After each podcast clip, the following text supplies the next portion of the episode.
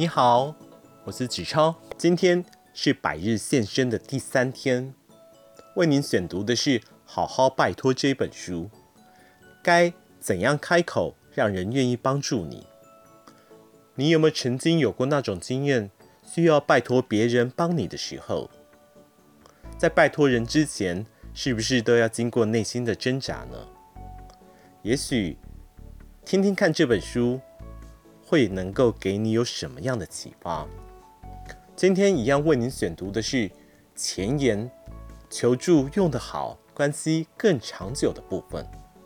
掌握求助的智慧，才能够省下时间，开创更多可能，去过你想要的生活。康奈尔大学行为学教授凡妮莎·波恩斯经常和史丹佛大学教授法兰克福林合作研究。一般人是如何请求协助的？尤其是探讨人为什么不愿意主动求助。他们请受试者主动去找陌生人帮忙，通常只是要求对方帮一个小忙，像是填写问卷、帮忙带路、借用一下手机等等，而不是要跟对方借一大笔钱，要求一次捐血五百毫升，或是要求把对方的小孩带回家养。但奇妙的是，普恩斯观察到，当受试者被告知他们的任务是去请求帮忙的时候，他们马上面有难色，露出恐惧、焦虑或者担忧的神情。顿时间，整个房间的气氛都变了，就好像要他们去做什么可怕的事情一样。人往往在恐惧前让步。你也觉得普恩斯的实验要求很恐怖吗？那心理学家史坦利·米尔格伦在一九七零年所做的地铁实验，肯定会让你吓破胆。你或许不熟悉米尔格伦这个备受争议的心理学家，但你一定听过他著名的研究，就是要求受试者按下按钮，给人致命的电击。该实验彻底改变了我们对服从权威的看法。原来人很容易因为环境的制约而盲目的选择服从权威，甚至因此犯下恶行。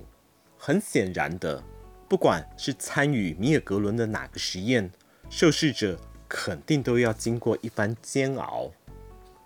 地铁实验的构想源自于米尔格伦的年迈母亲。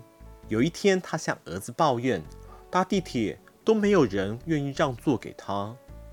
米尔格伦心想，与其等别人让座，如果主动要求他人让座给自己，那会怎么样？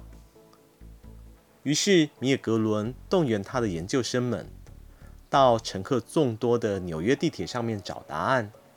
他要学生们在拥挤的地铁车厢里随机找人让位给自己。好消息是，百分之六十八的人在要求之下都会愿意让座。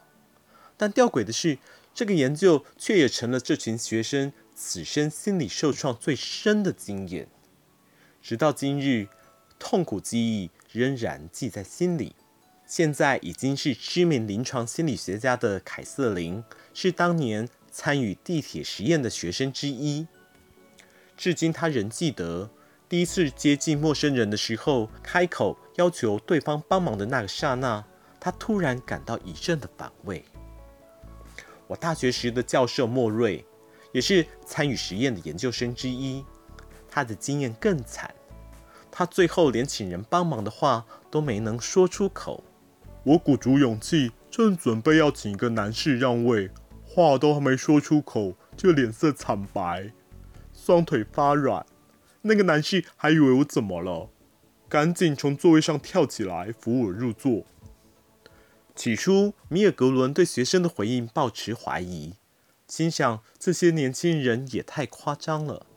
他决定亲自尝试在地铁上请别人让座给自己，结果他的临场反应也好不到哪里去。他当下的内心戏可不比其他人少。米尔格伦很惊讶自己竟然如此的不自在，他在心里反复试了好多次。才终于把话说出口，内心的恐惧竟让他觉得动弹不得。